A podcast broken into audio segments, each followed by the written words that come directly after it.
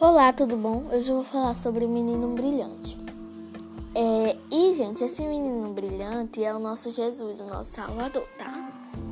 É, existia uma sala anexa no templo, né, quando Jesus morava, né?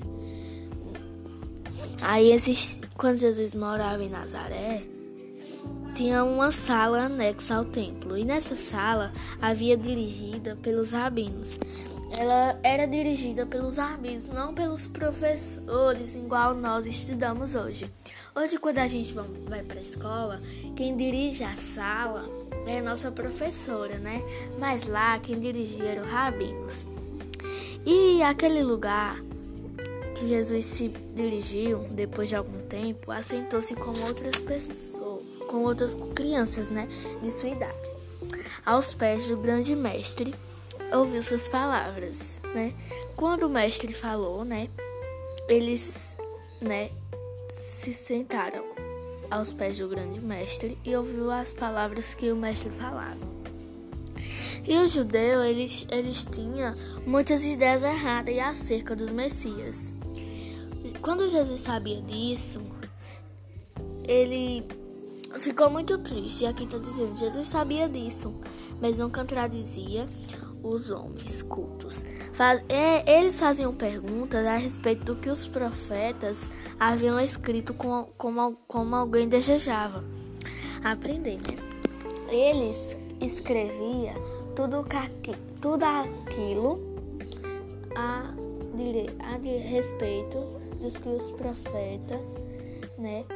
Do que os profetas haviam escrito como alguém desejava. Ah, que eles desejavam o quê? Eles desejavam fazer alguma coisa com aquilo ou só aprender. Eles só desejavam aquilo para aprender.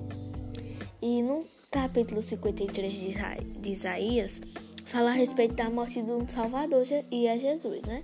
O Salvador Jesus. E Jesus leu esse texto e perguntou aos rabis acerca do seu, do seu significado. E os mestres não puderam responder e começaram então a fazer perguntas a Jesus e surpreenderam com o conhecimento que tinha das Escrituras. Viram que sua compreensão da Bíblia era muito melhor do que as deles, e eles perceberam que os seus ensinos estavam errados, mas não estavam disposto, a crer em algo diferente, algo diferente. Jesus portava-se com tanta modéstia e cortesia que não puderam contrariá-lo. Queriam mantê-lo como aluno para ensiná-lo a, a, explicar a Bíblia, como eles faziam quando José, José e Maria deixaram Jerusalém para retornar ao lar. Não perceberam a ausência de Jesus pensaram que ele estivesse na companhia de alguns dos seus amigos. Então, é, eles, na hora que ele foi fazendo perguntas a Jesus, ele foi percebendo que tudo que ele ensinava era er errado, estava errado. E a de, a de Jesus era tudo verdade. As deles estavam erradas e as de Jesus estavam, estava certo, né? E eles ficaram muito chocados e eles continuaram fazendo pergunta. E eles viram que a compreensão da Bíblia era muito melhor do que a deles. E eles perceberam que seus ensinos estavam errados, mas não estavam dispostos a crer em algo diferente. E Jesus se portava com tanta modestia e cortesia que não puderam contrariá-lo. Eles queriam mantê-lo como aluno, como aluno. Eles queriam manter Jesus como aluno, né?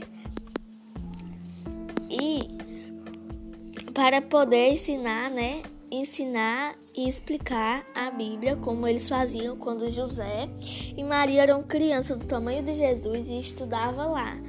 Eles queriam fazer do mesmo jeito com Jesus.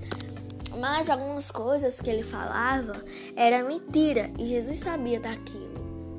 Então essa palavra ensina para vocês, para vocês não mentir, para vocês falar a verdade. Quando você pega e diz, mamãe, deixa eu ir pro circo.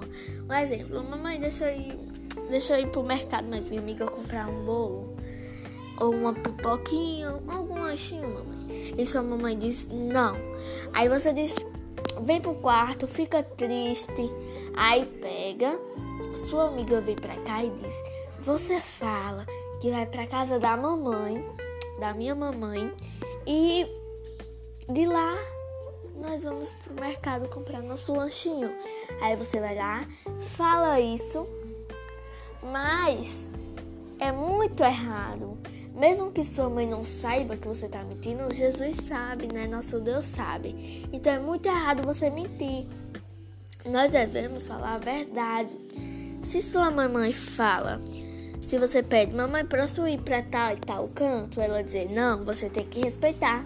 Porque tudo que sua mãe fala, às vezes é verdade. Se ela fala, não vá, porque eu tô com um pressentimento ruim, talvez aconteça alguma coisa com você. Aí você, ah, mãe, sei o que, ah, não vai acontecer nada, você vai acontecer alguma coisa, você é assaltado, né? Então, às vezes pode acontecer isso. Então, tudo que você faz, você pergunta à mamãe e ao papai. Se a mamãe e o papai não deixar, vocês entendam que é o certo. Aí vocês ficam em casa, vai brincar com sua irmãzinha. Se você não tem irmãzinha, vai ler a Bíblia. Se você pegar, vai lá, não tem a Bíblia, baixa a Bíblia no celular, né? Vai lá, canta um louvor de Deus, vai assistir, brinque. Só não faça nada que é errado. Se sua mamãe não deixar, você não vai, porque é errado você mentir e desobedecer também.